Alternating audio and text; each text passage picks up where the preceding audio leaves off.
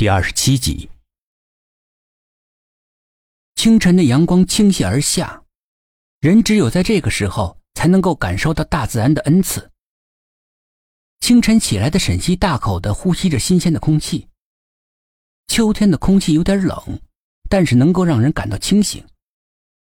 空气的味道也不像天热时候那么甜腻，更不像冬天那么刺人。沈西身上的毛衣是深蓝色的大 V 领款式，纹理是宽大的麻花型，皮肤在大 V 领之下更显得粉妆玉砌。透过落地窗往里面看，什么也看不清，只觉得脖子上有点凉飕飕的感觉，让人毛骨悚然。在月光的照耀之下，隐隐约约的有些白光，一片幽幽亮亮的。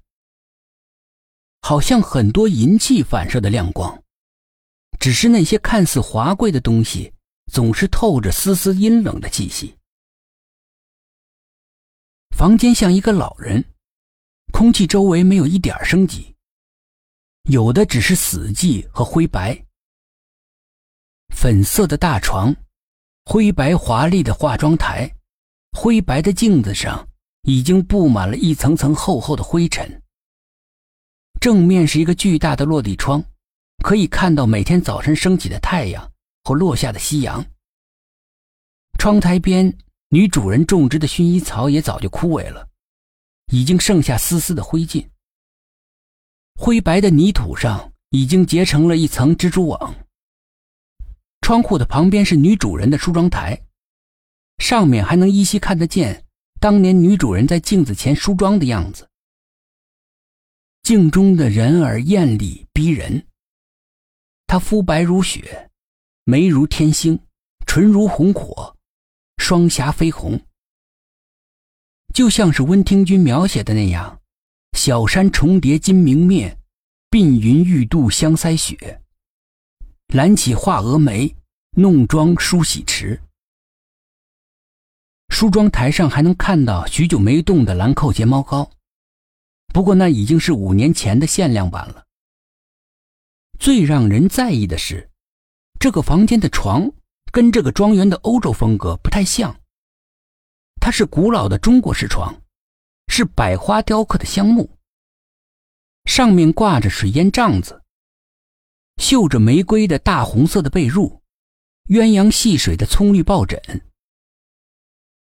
沈西发现这个房间不对劲的地方。他皱了皱眉。这个小姐应该是去中国留学的呀，房间的床这么古香古色。K 拿起凳子上放的绳子，绳子的内侧已经变得破烂不堪了，但是依然保存的完好，还是五年前的样子。五年前，小姐就是应该踩在这个凳子上自杀的，而这条绳子也就是当年小姐用过的绳子。看得出来，这家主人是再也没打开过这个房间，但是又舍不得让他在这个世界上消失。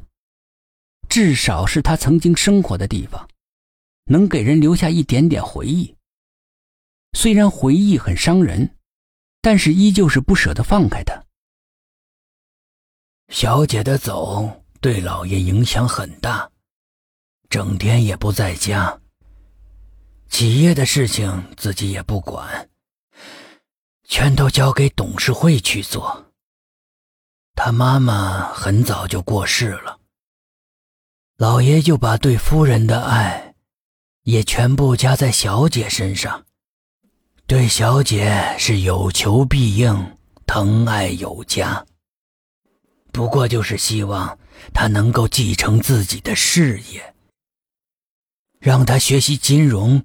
也是为了这个，可是，唉，